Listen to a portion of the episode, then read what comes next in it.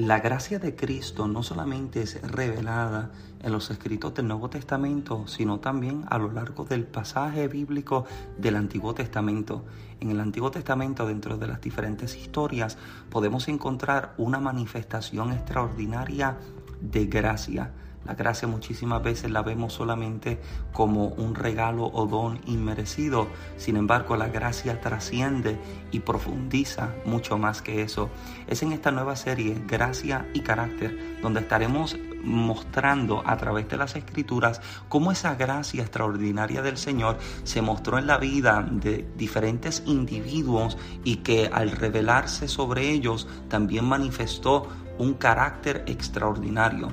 Hemos discutido cómo hay 60 rasgos del carácter de Cristo en el pasaje bíblico y queremos explorarlos y entender cómo en la vida del creyente cada uno de estos rasgos debería ser manifiesto. Acompáñanos en esta nueva serie titulada Gracia y Carácter. Muchas bendiciones, le habla el pastor Michael Santiago y le damos la bienvenida a este nuevo segmento y a esta nueva serie de mensajes en el podcast. Estamos contentos y convencidos de que algo extraordinario Dios está por hacer en su vida. Antes de escuchar el mensaje, yo le invito a que pueda compartir este podcast y este episodio con la vida de alguien más para que de igual forma pueda ser bendecido. Este podcast lo puedes escuchar en todas las plataformas digitales y también puedes encontrarnos en las redes sociales como Michael Santiago donde también serás bendecido. Ahora bien, escuchemos la nueva serie de mensajes titulada Gracia y Carácter. Busque su Biblia, acompáñeme al libro de Jeremías, capítulo número 20, me acompaña de pie como acostumbramos, vamos a leer la palabra, capítulo 20 del libro de Jeremías. Bendito el nombre de Jesús. Sé que es una porción que todos eh, en algún momento de nuestra vida hemos escuchado, hemos leído, posiblemente hemos cantado acerca de esto. Pero es una palabra que eh, el Señor lleva ministrando a mi vida hace un tiempito y dice, ok, deseo que la podamos desarrollar. Capítulo 20 del libro del profeta Jeremías. Te invito a que, me, a que me acompañe a considerar a la altura del verso número 7. Vamos a leer versos 7 8 y 9. Le invito, mira a su alrededor, acérquese a quien no tiene Biblia, compártale el pan de vida en esta, en esta tarde. Jeremías capítulo número 20, versículo 7 al 9. Usted lo confirma con el amén más fuerte que usted trajo al encontrarlo. Amén. Amén. Jeremías capítulo número 20, versos 7 al 9. Mira cómo lee la palabra del Señor de la siguiente forma, honrando al Dios Padre, Hijo y Espíritu Santo. Y todos los que van para el cielo dicen, los que van para el cielo dicen, Jeremías capítulo 20, verso 7, me sedujiste, oh Jehová, y fui seducido. Más fuerte fuiste que yo y me venciste cada día he sido escarnecido, cada cual se burla de mí. Porque cuántas veces hablo, doy voces, grito, violencia y destrucción, porque la palabra de Jehová me ha sido para afrenta y escarnio cada día. Y dije, no me acordaré más de él, ni hablaré más en su nombre. No obstante, había en mi corazón como un fuego ardiente metido en mis huesos. Traté de sufrirlo y no pude. Quisiera repetir ese verso 9 y dije, no me acordaré más de él, ni hablaré más en su nombre. No obstante, había en mi corazón como un fuego ardiente metido en mis huesos. Traté de sufrirlo y no Mira al que tiene cerca, míralo con cara de predicador y dígale, no morirás aquí, no morirás aquí. Dígale, dígaselo como si usted estuviera predicando, no morirás aquí. You won't die here, you're not gonna die. Este no es el lugar de tu muerte. Yo saco el gringo que llevo por dentro. Este no es en lugar de muerte. Le vamos, levantar su mano, hablamos con nuestro Padre Celestial. Gracias, eterno, en esta tarde. Gracias por esta oportunidad de reunirnos para agradecerte, para exaltarte, para darte gracias, Padre amado, por lo tanto que tú has hecho en nuestras vidas. Padre amado, te doy gracias porque nuevamente nos permites no solamente escucharte, sino también sentirte en nuestra vida. Te pido, eterno, que en este momento al sentarnos a la mesa, tú, Señor, nos sirvas y que tu palabra nos inspire, nos desafíe, nos levante y nos lleve a ser quienes en ti debemos ser. Te pido eterno que tu palabra tenga causa y efecto en la vida de cada oyente y en la vida de cada recipiente. Atamos al hombre fuerte que hace resistencia. Padre amado, limpia los aires, satúralos de tu presencia. Echamos fuera toda ave de rapiña. Atamos toda distracción que intenta tomar lo que sobre el altar es presentado en este momento. Alineamos ahora nuestros pensamientos, nuestra atención, corazón, oído y espíritu para así recibir el así, dice el Señor, de esta ocasión. Y a ti, eterno Rey, damos absolutamente toda la gloria por Cristo Jesús. Amén, Señor. Y amén. Puede tomar su lugar, por favor. Aleluya.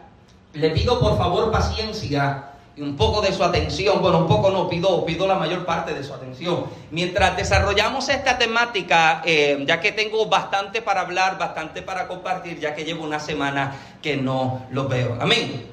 Gracias por esos tres amenes, le predico con esos tres amenes. Hace, hace aproximadamente algunos dos meses atrás, Recuerdo encontrarme eh, haciendo el patio aquí de, la propiedad del templo, de las casas, y recuerdo que ando montado sobre la podadora eh, tratando de hacer lo mejor posible para hacer el patio. Eh, y le soy bien sincero, nunca he sido fanático de hacer patio, sin embargo, cuando tengo la oportunidad de poder hacerlo para el templo, como que es mi ofrenda al Señor, es mi ofrenda que le estoy, le estoy entregando al Señor. Y recuerdo que ando, yo, si usted me ve y usted pasa y me ve haciendo el patio, yo ando con con los audífonos puestos, escuchando quizás una alabanza o escuchando una prédica, una enseñanza. Y recuerdo que voy, voy montado aquí, yo me creo que yo ando quizás eh, eh, eh, en un carrito de estos nuevos, modernos, quizás un Honda Civic, yo ando en la, en la yo en la trotadora, ando, ando en, la, en la máquina esta, ¿cómo se llama esto? La el tractor, el tractor casi trotadora, ando en ella montado y recuerdo eh, aquí, eh, en la parte de aquí del patio, usted, usted lo habrá visto, hay un pino bastante grande, un pino enorme al cual yo le tengo terror porque yo le oro a Dios que en ningún momento esas ramas terminen cayéndose, pero recuerdo que me encuentro en el tractor haciendo el patio cuando de pronto me di cuenta de que creciendo a la sombra del, del pino, había una planta bastante extraña. Esta planta, sinceramente, en ninguna parte de la propiedad había visto otra como ella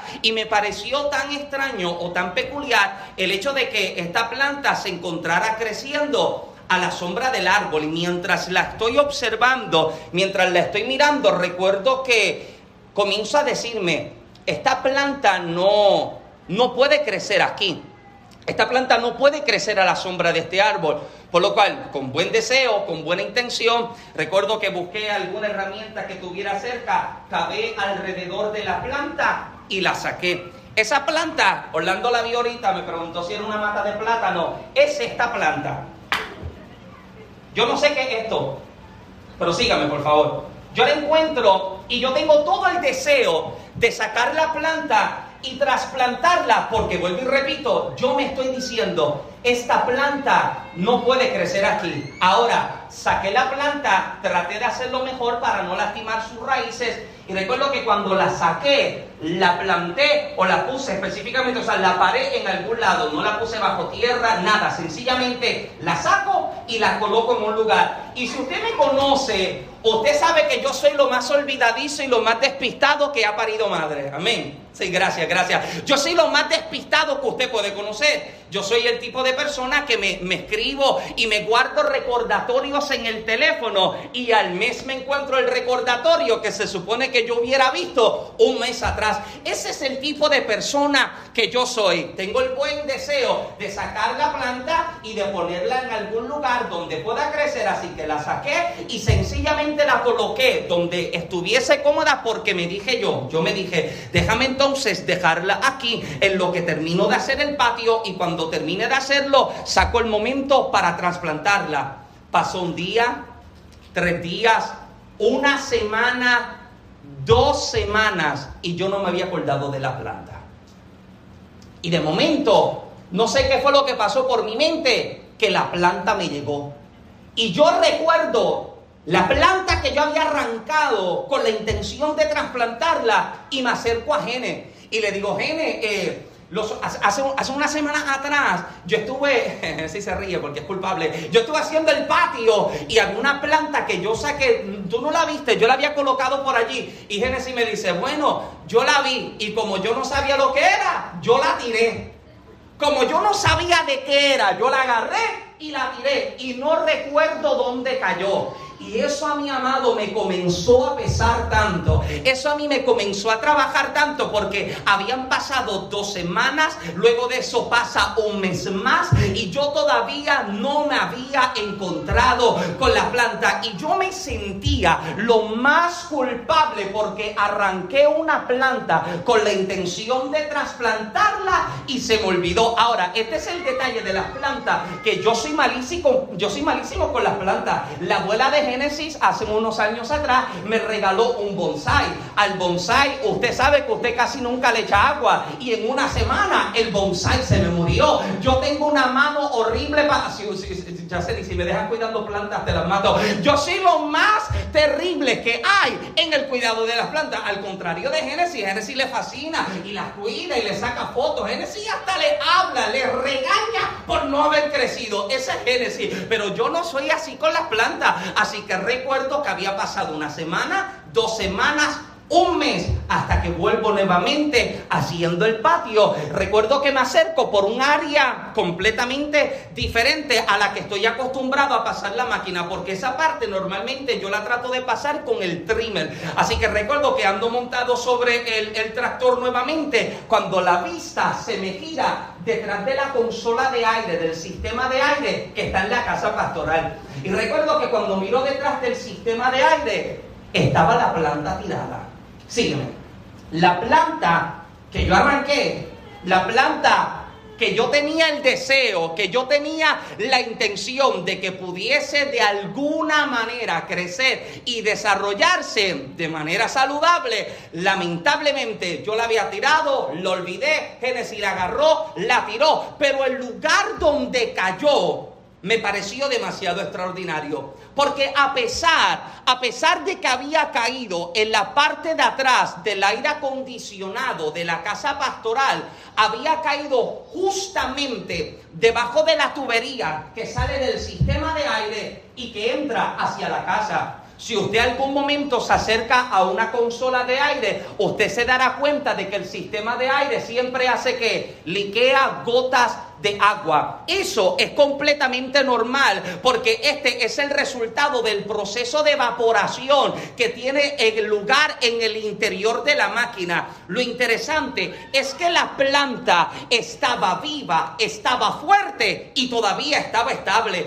Porque a pesar, escúcheme bien, a pesar de mi olvido, a pesar de mi abandono, ella había caído en un lugar donde estaba recibiendo los recursos necesarios para que no muriera. Yo posiblemente la dejé, yo posiblemente la olvidé. Sin embargo, había caído en un lugar donde poco a poco se estaba alimentando. Y qué extraordinario es saber y pensar de que nosotros habríamos sido olvidados por los hombres, pudiéramos haber sido olvidados por el sistema, posiblemente hemos sido arrojados de aquí hasta allá, pero algo cambió el día en que Dios me encontró.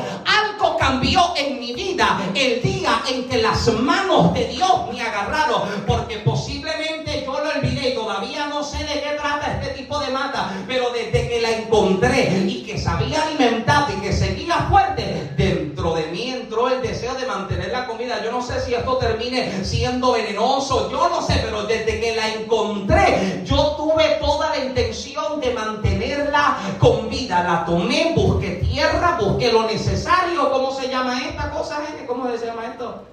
Un tiesto, buscó un tiesto y la metí dentro del tiesto. Amado, posiblemente usted ha sido olvidado por los hombres, posiblemente ha sido olvidado por la gente, pero yo te aseguro, amado, de que usted nunca fue olvidado por Dios. Y el lugar donde hayas caído fue el lugar donde la mano de Dios te agarró para dejarte saber, no morirás aquí. Habrá alguien que le dé un aplauso al rey. Este no es el lugar de muerte. El lugar de sepulcro. Este no es el momento ni el lugar en que las cosas acaban. Amado, me parece tan extraordinario encontrar la intención que siempre ha tenido Dios de mantenernos con vida de mantenernos en preservación. Lucas capítulo 7, versos 11 al 17. Lucas está relatando que en Naín hay una mujer que acaba de perder su hijo, pero que también era viuda. Recuerde que para este tiempo los hombres en la vida de las mujeres representaban cuidado, atención y protección. Y ahora la mujer está perdiéndolo todo. Diga conmigo todo. No, como que usted está despierto, todo esta mujer lo ha perdido todo. Pierde el sustento del hogar, pierde la protección del hogar, pierde el cuidado del hogar. Y en el día más oscuro de su vida, la luz de Cristo llegó. Porque Cristo se acerca al féretro, se inclina, habla el muchacho, porque dolor de la mujer y le dice, papito flaco negro, levántate, porque este no es el momento para que tu vida acabe. Me fascina que Marcos relata en el capítulo 5, versos 21 al 23, como la hija de uno de los principales de la sinagoga, llamado Cairo, Jesús se acerca, la niña está muerta, todos están en preocupación y Jesús le dice, niña, a ti te digo, levántate, porque la intención que maestro tiene con tu vida es mantenerte en vida a pesar de todo, a pesar de que lleves cuatro días como Lázaro en la tumba y que Jesús tenga que pararse y decirle, sal fuera en este momento. Esa es la intención que yo encuentro Dios, eh, de Dios conmigo, porque en los momentos de mayor oscuridad hemos visto la mano del Eterno guardarnos, preservarnos, protegernos, porque vuelve y nos repita, no morirás aquí. Habrá alguien que lo puede decir, yo no moriré aquí.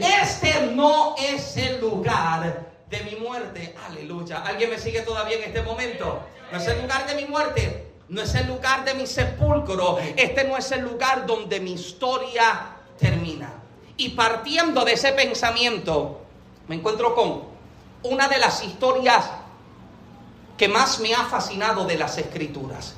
Y yo sé que usted me ha escuchado mencionarla y hablarla en algunos momentos, pero para, beneficio de, de, refrescarle la mente y crear un sentido de recordatorio, permítame compartirles este detalle una vez más. Capítulo 37, me pone la musiquita Génesis, capítulo 37, gracias. Capítulo 37 del libro de Génesis nos revela la historia del soñador. Usted recuerda a José el soñador, ¿verdad? Y cada vez que a mí la gente me pregunta, gracias, ¿cuál es mi, mi personaje favorito en la Biblia, aparte de Jesús? Yo siempre caigo en acuerdo de que es José. ¿Por qué la vida de José? Porque la vida de José me parece una tan extraordinaria y tan intencional. Una de las cosas sobre, o una de las verdades sobre las cuales deberíamos recostarnos es la verdad de que Dios es intencional. Diga conmigo intencional. Dios no hace las cosas por sencillamente hacerlas o como salgan. Dios es que intencional. Todo lo hace con una intención.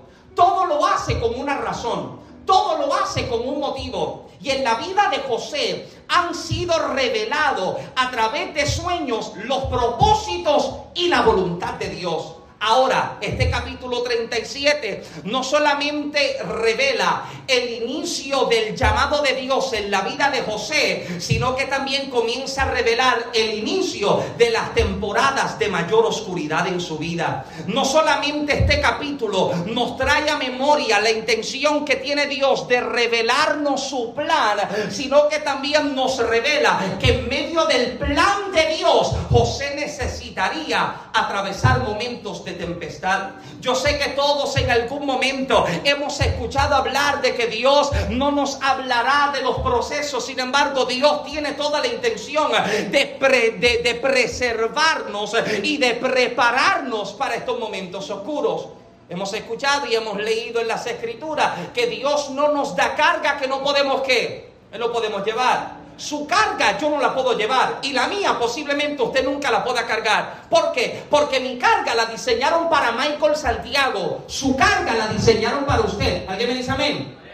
Yo no puedo cargar tu carga. Yo cargo la mía. Ahora, yo no minimizo tu carga porque sea diferente a la mía. Porque todo va a depender del diseño que en tu vida fue preparado. De la intención que tuvo Dios a través de esto. Y para José, el diseño de Dios era atravesarlo por los momentos de mayor oscuridad para colocarlo en el momento de mayor altura. Usted recuerda, capítulo 37, se nos revelan cuatro detalles acerca de por qué José no puede morir de mano de sus hermanos. Escúcheme bien, ellos conspiran en su contra versos 20 en adelante, usted encuentra de que los hermanos ven a José de lejos y comienzan a planificar. Ellos comienzan a decir, hay que tomar a José y hay que matarlo. Lo que me fascina de este capítulo y de esta declaración es que tan pronto termina de conspirar para matar a José, culminando su declaración, ¿sabe lo que el texto dice? Y veremos qué será de su sueño. Porque no el detalle, la intención de los hermanos no es matar al soñador, es matar el sueño del soñador. ¿Alguien está acá? La intención del infierno en tu contra no es matar tu vida, es matar el propósito de Dios en tu vida. No es matar a Michael, es matar el sueño que carga Michael. ¿Alguien está acá? No es acabar con casa de Dios, es acabar con el sueño que carga casa de Dios. Ahora, si José no entiende de que la mano de Dios está con él para protegerle, amado José termina olvidándose de Dios. Porque incluso, permítame hacer un paréntesis acá, en los momentos en los que José se encontró en casa de Potifar, encarcelado, ¿sabe lo que Génesis dice? Que Dios estaba con José. Lo fascinante de esto es que José no sale solo al desierto. José no sale solo al proceso. ¿Y acaso usted cree que Dios te ha enviado por los desiertos de tu vida solo? No, Él se metió contigo dentro de ellos. Y José, mira lo que dice el texto, los hermanos conspiran para matarlo. Primera razón por la que José no puede morir. Cuando los hermanos están planificando matar a José, el texto dice que Rubén los escuchó. Recuerde por un momento que Rubén es el, es el hermano mayor en casa, es el hijo mayor de Jacob. Y Rubén me parece tan extraordinario porque su nombre en el hebreo significa Jehová vio mi aflicción. Lo extraordinario de Rubén es que Rubén está siendo utilizado por Dios para recordarse de José dentro de los momentos más oscuros. Escuche bien, están conspirando matar a Josué, a José, pero ¿sabe lo que Dios hace? Dios detiene el plan. Amado, nosotros celebraríamos, cantaríamos y viviríamos con propósito si entendiéramos de cuánto Dios nos libró. Hmm. Cosas que usted no pensó, que usted no imaginó, cosas que a lo mejor usted nunca se dio cuenta, pero Dios te libró. Yo hablaba a los hermanos hace una, yo creo que fue el domingo pasado o unas semanas atrás. Literalmente iba a cruzar una de las carreteras en las que normalmente yo cruzaba para ir al templo orar cuando vivía en Massachusetts. Y recuerdo que me detiene un hombre, me está pidiendo direcciones y en lo que me pide direcciones, justamente en el lugar donde voy a cruzar la calle, dos carros chocan de frente. ¿Alguien está acá? No te has dado cuenta, pero la mano de Dios estuvo ahí. Amén. No te diste cuenta, pero la mano de Dios te guardó. La mano de Dios te preservó. Alguien dice amén. No lo vi, no lo sentí, ni cuenta me di, pero la mano de Dios estuvo allá. Y si supiéramos de que Dios nos ha guardado, nos ha librado y nos ha preservado, amado, nosotros viviríamos con propósito. Amén. Adoraríamos con sentido. Amado, si usted nosotros los invitamos a adorar, no es para yo sentirme que usted está cantando conmigo, no, es para que juntos podamos agradecer al Eterno por lo tanto que hizo con nosotros. ¿Alguien dice amén? Ahora, primera razón por la cual José no puede morir, porque Rubén los detiene. Diga conmigo, los detiene. José lo sabe, pero Rubén lo detuvo. José ni se de que habían planes en su contra, pero Rubén los detuvo. Segunda razón por la cual José no puede morir. Como ahora Rubén no quiere que maten a José, los hermanos buscan un lugar donde encerrar a José. El lugar que el texto dice que los hermanos de José encuentran era una cisterna encuentran una cisterna y me fascina el hecho de que el texto dice que la cisterna estaba vacía. Porque si la cisterna guardaba agua, José moría ahogado. ¿Alguien está acá? Ahora, el diseño de la cisterna es que preservación. La única intención y el único diseño por el cual una cisterna es preparada es para preservar. Preservar que agua, agua de río o de lluvia o de manantial, sin embargo, por todo este año posiblemente esta cisterna no guardó ni una gota de agua. Posiblemente el dueño de la cisterna se rompe la cabeza pensando en que la cisterna se dañó, que la porquería, si es borico habla como yo, la porquería esta no sirve, que la cosa esta no funciona. Lo que el dueño de la cisterna no se está dando cuenta es que este año la cisterna no preservaría agua, sino que preservaría vida. Le preservaría la vida a uno que había recibido el sueño de Dios. Segunda razón por la cual José no puede morir, porque lo que los hermanos escogieron para matarlo, ya Dios lo había diseñado para preservarlo. Amado, aquello que se supone que te quitara el gozo, que te hiciera soltar el llamado, que te hiciera soltar el propósito, es precisamente lo que te tiene de pie, lo que te tiene adorando, lo que te tiene gritando, lo que te tiene sirviendo. Amado, esto no me mató, sino que me preservó. Aleluya. Yo compartí en las redes sociales una foto de, las placas de mis huesos. Esto yo lo hablaba a los hermanos hace un tiempo atrás acerca de por qué yo la tengo guardada en mi oficina y la tengo arriba. Porque me sirve de un recordatorio. Y cada vez que yo veo las placas, bueno, no tengo que ver las placas para acordarme, de mi condición. Hello. Luis me preguntó, ¿y cómo te sientes? Adolorido, pero amado, adolorido llego. Refugio, aguantame la puerta, please. De que me duele, amado, yo estoy a fuerza de varias pastillitas para estar de pie hoy. Pero cada vez que yo miro la placa, que yo me miro en el espejo, amado, esta no es mi excusa para yo dejar a Dios. Esta no es mi excusa para yo volver atrás. Al contrario, esta es la razón por la que lo sigo haciendo. Porque entendiendo, aleluya, que se supone que yo no estuviese de pie, que estuviese sentado, que dependiera de tanque, amado, y ver que la mano de Dios me ha traído, amado, caminando con mi tumbao, pero sigo de pie. Alguien está acá. Ah, usted debe entender que esto nunca tuvo la intención de matarte. Ha tenido la intención de guardar y preservar tu vida. Alguien dice amén al Señor. Dale con el codo el que tiene cerca, dígale, esto no te mata. Esto es lo que te mantiene con vida. Aleluya. Me mató, no me detuvo, no me aguantó. Esto es precisamente lo que Dios diseñó para preservar. Tercera razón por la cual José no puede morir. Porque como ahora José lo tienen encerrado dentro de una cisterna, José no se puede quedar dentro de la cisterna. A José hay que buscar un lugar o a quién enviárselo. Y me fascina que el texto comienza a declarar que unos madianitas iban descendiendo y a una compañía de ismaelitas se vende a José. Si usted recuerda a Ismael en la historia de Abraham, Ismael es hijo de Abraham. Pero Ismael es el resultado de que Abraham y Sara tratan de ayudar a Dios. Y una de las cosas que necesitamos comprender es que Dios no necesita mi ayuda. Dios no tiene su agenda tan cargada en que necesita que Michael vuelva. No, no, Dios sabe lo que él está haciendo. Amén.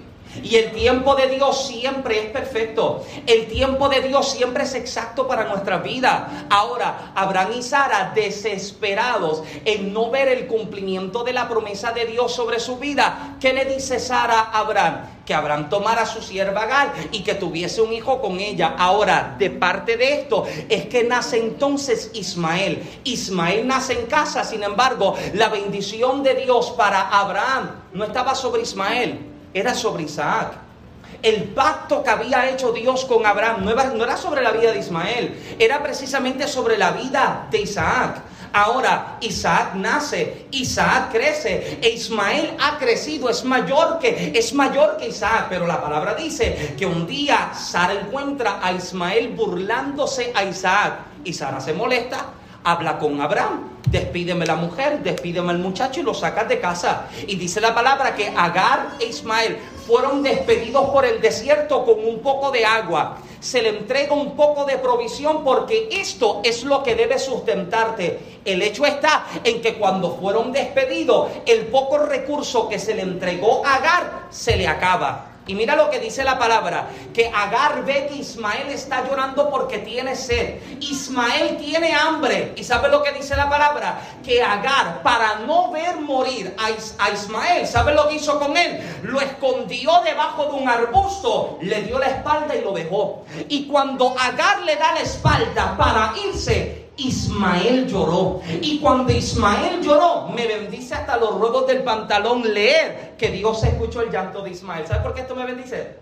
Porque yo me pregunto, ¿qué insistencia tiene Dios con Ismael? ¿Por qué Dios escucha el llanto de Ismael cuando Ismael no es Isaac? Ismael no es la promesa para Abraham. ¿Y por qué Dios insiste en escucharlo? Sencillo, porque Dios sabe que mañana iba a haber un José metido dentro de una cisterna. Y si Ismael muere ahora, mañana no habrá quien compre y saca a José de la cisterna. Esto es lo que me fascina de Dios, que Él nunca dejará morir al que te librará a ti de la muerte. Yo estoy más que convencido, amado, en que hay gente que ha sido preservada por la mano de Dios para preservarte a ti en tu momento de mayor oscuridad, en tu momento de mayor necesidad, en tu momento de mayor dificultad. Si Ismael muere ahora, mañana José muere dentro de la cisterna. Ahora, cuarta razón para comenzar a predicar, porque usted me está apurando y usted quiere que yo le predique. Cuarta razón por la cual José no muere, precisamente por el lugar en que sus hermanos se encuentran. Cuando Jacob le pide a José que busque a sus hermanos y que diera informe de ellos, Jacob le especifica a José que sus hermanos se encontraban en Siquem. José sale hacia Siquem y en Siquem no encuentra a sus hermanos. Sin embargo, los que habitaban en Siquem, José conversa con ellos preguntándole dónde se encontraban sus hermanos. ¿Y sabe lo que los de Siquem le dicen? Que sus hermanos transitaron por este lugar y se dirigieron hacia Dotán. Dotán era clave para lo que Dios estaba haciendo con José. Porque a Dotán se le conocía como una carretera de mercadeo. Era precisamente, tenía una carretera que conducía y que llevaba directamente hacia Egipto. Si los hermanos de José no se encontraban en Dotán y si se quedaban en Siquem, José perdía la avenida que lo conectaría con su destino. Dios tiene toda la intención de que José no muera en su desierto, de que José no muera en su dificultad, porque Dios estaba utilizando incluso las fuerzas contrarias como la aceleración para que José pase de su destino a su desierto. Alguien necesita llevarse esto en este día. Dios está más interesado en que te enfoques en tu destino que te enfoques en tu desierto. Dios tiene más intención a que yo mire el capítulo culminante de mi historia, a que me enfoque en el capítulo que estoy viviendo ahora. ¿Por qué? Porque este capítulo le sigue diciendo a Michael que tiene enfermedad en su hueso. Este capítulo le dice a Michael que todavía tiene problemas respiratorios. Este capítulo le dice a Michael que hay situaciones adversas. Pero cuando yo miro el capítulo culminante de lo que Dios habló, allá yo encuentro un milagro. Allá yo encuentro una restauración. Alguien tiene que adorar por eso. Allá yo encuentro el cumplimiento de lo que Dios habló. José, no te enfoques en el dolor de tu desierto, enfócate en que el sol, la luna y once estrellas delante de ti han de postrarse en algún momento. Aleluya. Ahora, meditaba, meditaba en cómo, yo sé que usted habría escuchado esto en algún momento, de cómo los aviones siempre despegan en contra del viento. ¿Usted ha escuchado acerca de eso? Cómo los aviones siempre despegan en contra del viento. Y yo me preguntaba en estos días, ¿por qué es que los aviones despegan de esa manera? ¿Por qué no salen en la dirección en la que quieren? O, o, usted se da cuenta que cuando usted va al aeropuerto hay diferentes pistas de salida, diferentes pistas en el aeropuerto. Hay momentos en que usted llega y todo el mundo entró y salió por la misma, pero de momento te das cuenta de que aquel avión salió por aquella, y aquel salió por la otra, y aquel salió por la otra.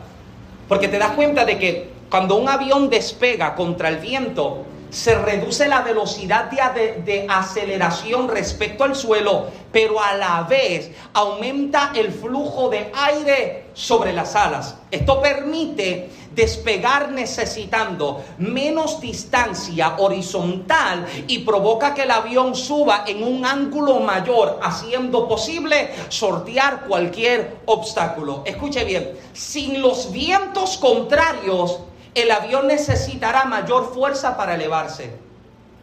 Si los vientos no están soplando en contra del avión, recuerde que él utiliza la, fuerza del viento contrario como lo necesario para que las alas comiencen a elevarse. Sin el viento contrario, el avión tiene, tiene, que utilizar mucho más fuerza. Con los vientos en contra, el avión los utiliza como el recurso necesario para el levantamiento escuche bien, tratando de evitar las fuerzas contrarias, no nos damos cuenta cómo muchas veces nos cortamos la posibilidad de levantamiento. Mientras mayor es la resistencia, mayor es la altura que ganamos. Gracias por su amor y su entusiasmo. Mientras más fuerza el viento hace, más capacidad tienen mis alas para levantarse. Amado, muchísimas veces tratamos de evitar el viento contrario, pero este tiene la intención de elevarnos y de sostenernos en unas alturas que con nuestra propia fuerza de ninguna manera nosotros íbamos a poder alcanzar. Ahora, permíteme entrar en esto porque usted quiere que yo le predique en esta tarde. La fuerza contraria que me ayuda a elevarme. La fuerza contraria que me permite establecerme en las alturas. La fuerza contraria en la vida de José permite que José llegue a Egipto luego de tantos años de dificultad, de adversidad y de desesperación. Si José no es vendido, si José no es traicionado, si José no llega a Egipto, si José no es encarcelado, José nunca llega a estar en segundo en mando en Egipto. ¿Alguien me sigue? Si José no vive la noche oscura, jamás puede disfrutar la mañana de un, de un sol radiante. Si José no atraviesa el momento de mayor oscuridad, ¿cómo, amado?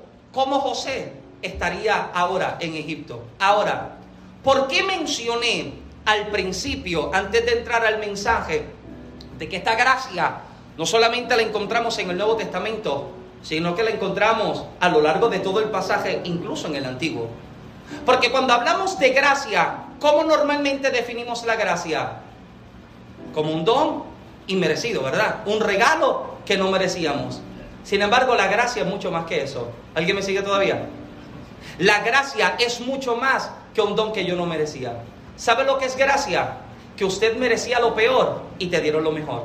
Eso es gracia. ¿Sabe lo que es gracia? Que en la cruz hay dos hombres colgados al lado del maestro. Uno maldice al maestro, bájate, pide ayuda, que caigan, acábalo a todo. Uno le está diciendo, por favor, acuérdate de mí cuando vengas en el paraíso. Gracia es que este hombre merece lo mismo que aquel va a recibir. Gracia es que le digan, desde hoy estarás conmigo en el paraíso. ¿Alguien me sigue? Gracia es que José tenga delante a sus hermanos. Y sus hermanos tienen el recuerdo de todo lo que le hicieron. ¿Y saben lo que, lo que José hace? Sencillamente les favorece. Que me libre Dios, declara José de hacer cosa contraria, porque note la declaración extraordinaria que hace José, porque para preservación de vida.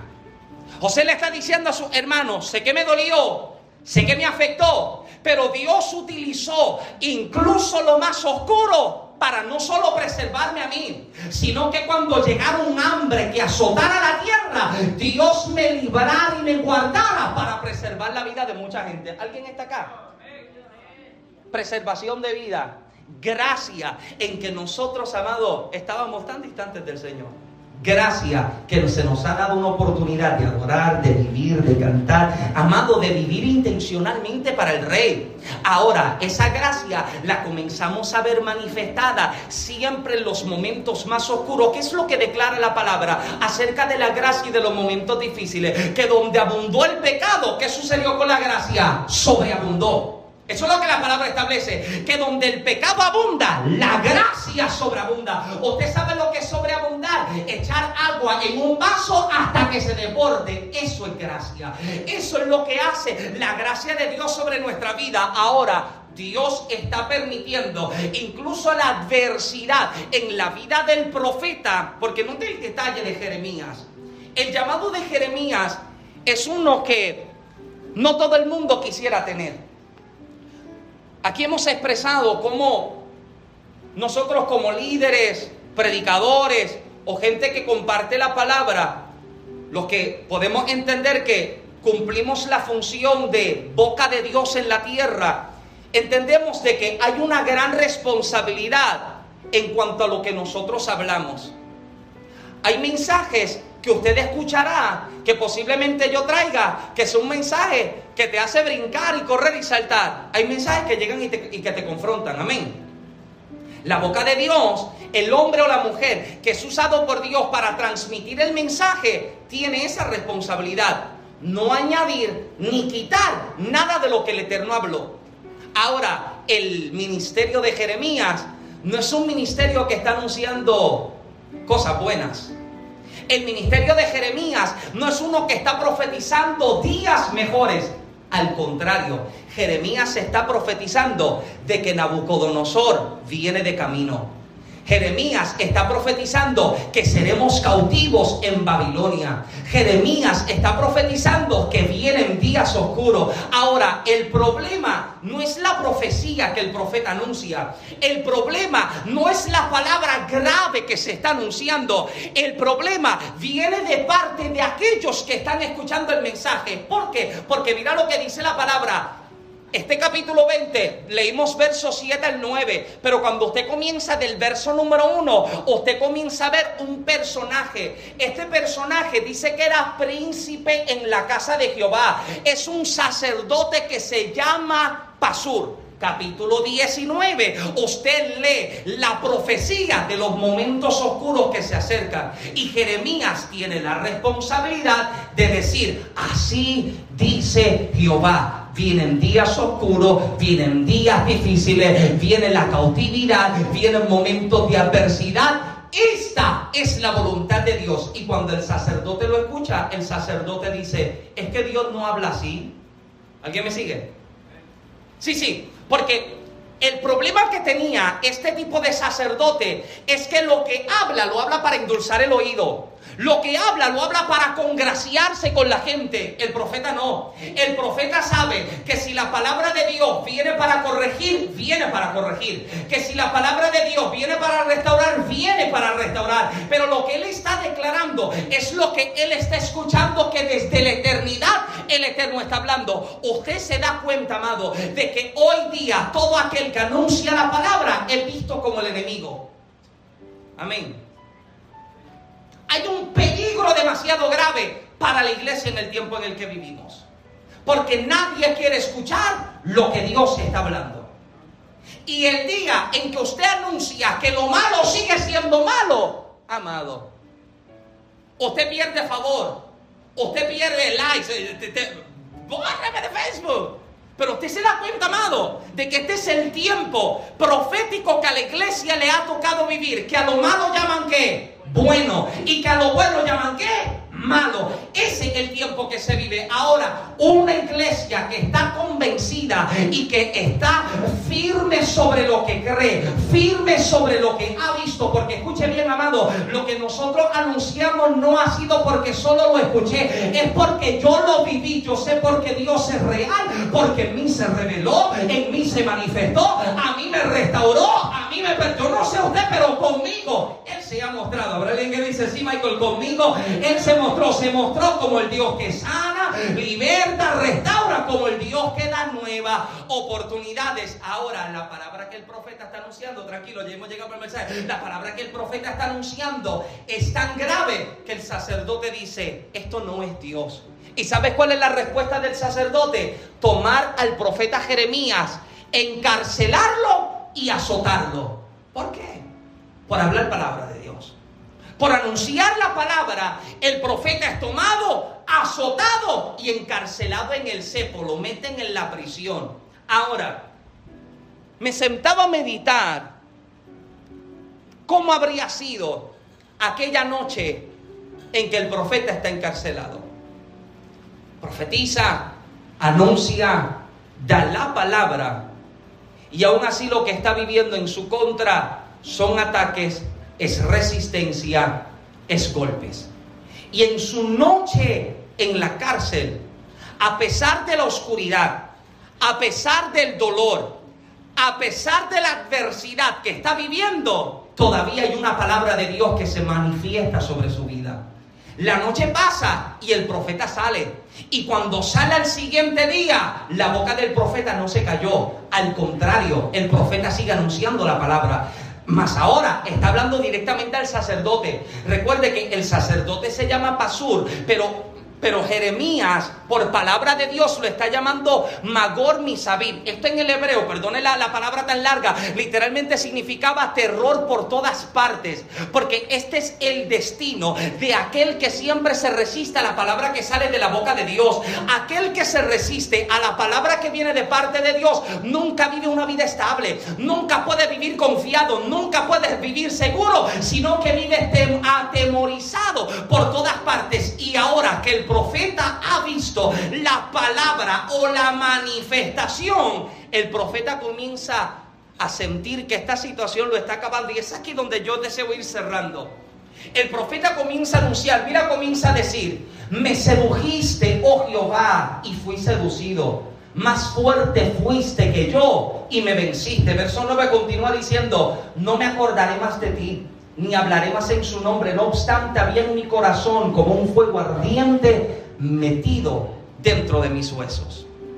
Lo fascinante es que el profeta está tratando de rendirse, está tratando de que esto acabe, está presentando su queja, la queja de no poder, la queja de rendirse, la queja de soltarse, pero de pronto siente que algo Dios está haciendo. Mira la expresión que el profeta comienza a anunciar me sedujiste. Vaya el texto conmigo. Me sedujiste. Mira cómo el profeta dice, me sedujiste. Lo interesante es que cuando usted define esa palabra sedujiste en el hebreo, es la palabra hebrea patá. Patá en el hebreo literalmente significa abrir o como quien abre para insertar algo. Escuche esto. Esto hacía referencia para los judíos como el hueco que se hacía en una casa para colocar postes. Escuche esto, porque Jeremías está diciendo, tu presencia se manifestó y me comenzaste a seducir. Esa palabra, vuelvo y repito, es una que está haciendo referencia al hueco que se hace para colocar postes. Esto quizás a nosotros a primera vista no nos parece interesante, pero para el hebreo, para el judío, esto tenía mucho significado. Porque si usted va conmigo a Deuteronomio, vaya conmigo a Deuteronomio, Deuteronomio capítulo 6, versos 6 al 9, mira lo que declara. Y estas palabras que yo te mando hoy estarán siempre sobre tu corazón y las repetirás a tus hijos y hablarás de ellas estando en tu casa y andando por el camino y al acostarte y cuando te levantes. Escuche, y las atarás como una señal en tu mano y estarán como frontales entre tus ojos y las escribirás en los postes de tu casa y en tus puertas. ¿Sabes por qué el hebreo escribía las palabras sobre el poste? Porque a lo mejor yo la escuchaba y se me olvidaba. Pero cada vez que estaba por salir de casa, me encontraba el poste y sobre el poste leía que Dios había prometido estar conmigo todos los días. A lo mejor a mí se me olvidó lo que se me habló, pero antes de salir de casa, el poste me está declarando que no hay justo desamparado ni su simiente que mendigue pan. ¿Sabes por qué la palabra se escribe? Para traer recordatorio de cada promesa que Dios hizo sobre tu vida. Aleluya. A lo mejor yo la olvido, pero Dios le está diciendo que le escriban que se le escriban en las manos, que se le escriban en la frente, que se le escriban en los postes para que todos los días recuerden. Lo que el profeta está diciendo de que de pronto Dios lo está seduciendo es literalmente la situación en la que Dios está trayendo a memoria las promesas que hizo sobre su vida. ¿Me permite predicar un momentito? Regáleme cinco minutos. Estoy todavía debajo del horario que usted está acostumbrado a que yo le predique una hora 15 minutos 54 segundos. Pero ya casi, ya casi estamos llegando. Al profeta Dios le está diciendo, mi presencia sobre tu vida siempre trae el recordatorio de cada promesa que te entregué. Escuche esto, amado. ¿Por qué nosotros escribimos? ¿Cuál es la razón por la cual nosotros escribimos? Escribimos para que las ideas permanezcan. Escuche bien, la memoria a corto plazo solo retiene información durante tres minutos. A no ser que lo plasme o escriba en papel, perderá una idea para siempre. Yo soy el tipo de persona que me llega una idea y yo la anoto. Yo tengo papeles por todos lados. Y Génesis siempre me los mueve. Yo tengo el y Génesis me lo, me lo acomoda. No, yo los tenía acomodados. Lo que para Génesis un desorden es acomodado para mí, ¿verdad? Amén. Gracias. Alguien que me ayude, por favor, que ya. Amén. Diga, Luis, amén, ¿verdad? Sí, amén. Luis dijo amén. Pero yo me escribo por todas partes. Y anoto y escribo y escribo. ¿Por qué? Porque yo soy malo. ¿Sabe la gente que me dice, wow, Michael, tú tienes una, una retentiva? ¿Cómo es que tú te memorizas tanto? No, no es que memorizo tanto, es que lo escribo porque sé que se me olvida. Porque yo soy un predicador de bosquejo, porque soy olvidadizo y lo escribo. Y aquí yo he expresado a algunos hermanos de cómo hay palabras que el Señor te las va a dar una sola vez. Una sola vez el Señor te va a dar esa palabra. Y si usted no la nota, el Señor no vuelve a repetírtela. Hay mensajes que el Señor me los da a través de una palabra que me dijo una sola vez. Hay mensajes que el Señor me ha dado mientras sueño. Y yo tengo que despertar por la mañana y escribir porque sé que eso me olvida. ¿Alguien está acá? Las razones por las que escribimos es porque la memoria a corto plazo puede echar a perder aquella palabra que se entregó. Pero si yo la escribí, yo soy el tipo de persona que cuando alguien me está dando una palabra profética, yo la escribo. Hablaba con Yaceni en estos días y le contaba de una llamada que yo tuve hace cuánto, cuatro días atrás, tres días atrás. Estaba en casa, estaba trabajando unas cosas cuando el teléfono suena. Me está llamando un muchacho predicador de Puerto Rico que hace años conocí. Un don de profecía como casi nunca yo he visto en mi vida.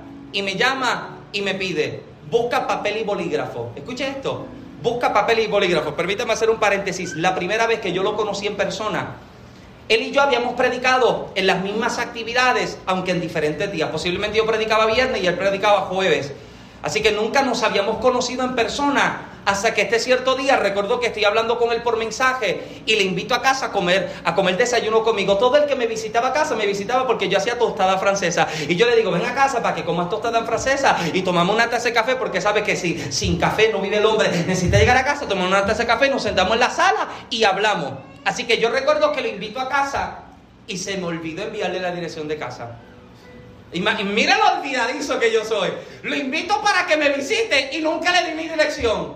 Y recuerdo, Beatriz, que estoy en la cocina preparando y escucho un carro afuera. Cuando me asomo, era fulano de tal. Pero abro la puerta. Pero, ¿cómo tú llegaste? Le pregunto. Si yo nunca te di mi dirección. Y me dice, es que cuando salí de casa le pregunté a Dios dónde tú vivías. Y Dios me dijo que tú vives aquí. Dios me dijo que me metiera por esta calle, que entrara por acá, por allá, y que tal casa era la tuya. ¿Alguien está acá? Si, acaso usted se le olvidó que Dios habla, Dios todavía habla. Yo vivía, nosotros vivíamos en una urbanización, en la última calle de las últimas casas. O sea, no es que yo vivía en la entrada, no, no, no, yo vivía a lo último. Y me dijo, Dios me dijo que tú vivías aquí. Y tan pronto se baja del carro, lo primero que me dice es lo mismo que me dijo los otros días cuando me llamó. ¿Tienes papel y bolígrafo? Recuerdo que fui a la oficina en aquel entonces, busqué una hoja de papel, busqué un bolígrafo y se lo entregué. Y me dijo, es que te quiero dibujar algo que el Señor me mostró de camino. Y se sentó, yo lo veo que está haciendo su dibujo. Y cuando volteé y me enseña el papel, era un libro. El libro se titulaba Toma tu lecho y anda. Un libro que yo estaba escribiendo que nadie sabía todavía. ¿Alguien me sigue todavía? Me dijo, este libro, el Señor me habló acerca de él y me dijo que este libro lo iba a utilizar para sanar a mucha gente. Nadie sabía que yo estaba escribiendo. ¿Alguien está acá? Yo acababa de publicar el primer libro. Nadie sabe que yo estaba en proceso de tomar tu leche y anda. Y me dice, es que quiero mostrarte porque esto fue lo que Dios me mostró. Y los otros días me llama y me pregunta, ¿tienes papel y bolígrafo? Yo quiero que tú escribas, me dice él, palabra por palabra de lo que yo te voy a decir. Anota, una expresión bastante corta.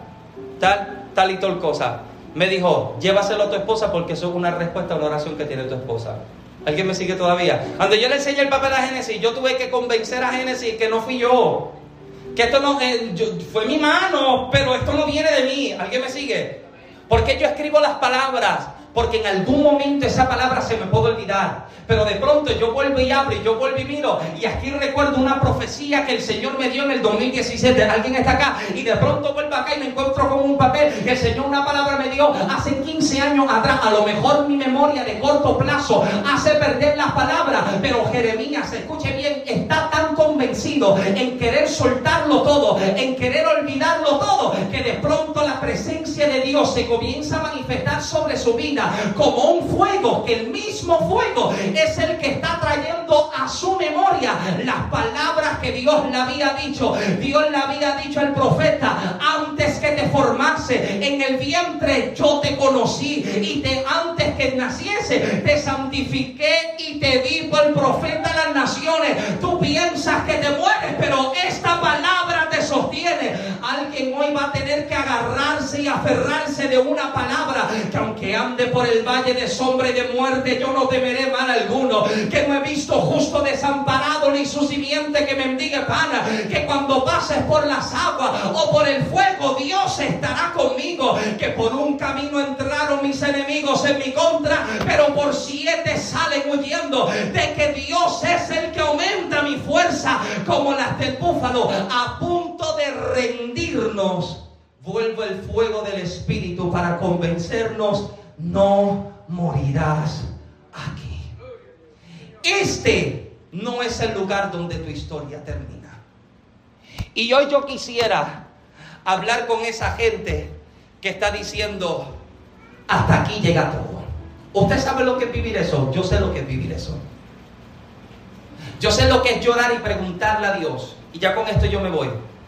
Encerrarme en mi oficina hace unos años atrás. Porque escuche bien, Jeremías comienza a quejarse. Jeremías comienza a pelear con Dios. Pero te pregunto, el hecho de que Jeremías pelee y se queje con Dios, ¿lo descalifica de su llamado? Para nada. Esto no lo hace menos hombre de Dios. Al contrario, esto está mostrando cuán humano verdaderamente es. Y hace unos años atrás, recuerdo encontrarme atravesando una situación en la que Literalmente yo sentía como que yo me moría. Y recuerdo tirarme en mi oficina, pegar mi cara en la pared, tirado en el suelo, llorando, preguntándole a Dios, ¿cuánto tiempo más? ¿Cuánto tiempo más? Y en el mismo momento en el que le dije a Dios, ya no canto, ya no predico, no vuelvo y hago fue el momento en el que recibo una llamada telefónica de un amigo invitándome a salir a casa, y esto yo lo compartía antes, tomarnos una taza de café y en el lugar donde nos encontramos, el Señor permite que mi vida sea confrontada con una conversación que tengo con un anciano de 84 años llamado Luis. Tranquilo, no es Luis Tirado. Aquel viejito de nombre Luis me confrontó con la declaración que hacía y entre lágrimas me decía, si pudieran hacer nuevamente, te aseguro que yo le daría mi vida al Señor otra vez. Y yo me estoy quejando porque tengo problemas para respirar, porque tengo problemas para caminar, pero hay un viejito con el mal de Parkinson y me está diciendo lo único que Dios me ha hecho es bien. ¿Alguien me sigue todavía? Jeremías está diciendo, ah, aquí se acaba, aquí se termina todo. Y de pronto ese fuego vuelve y arde y Dios le dice, this is not the place. Este no es el lugar de tu muerte. Yo le invito, póngase de pie conmigo en esta tarde, por favor.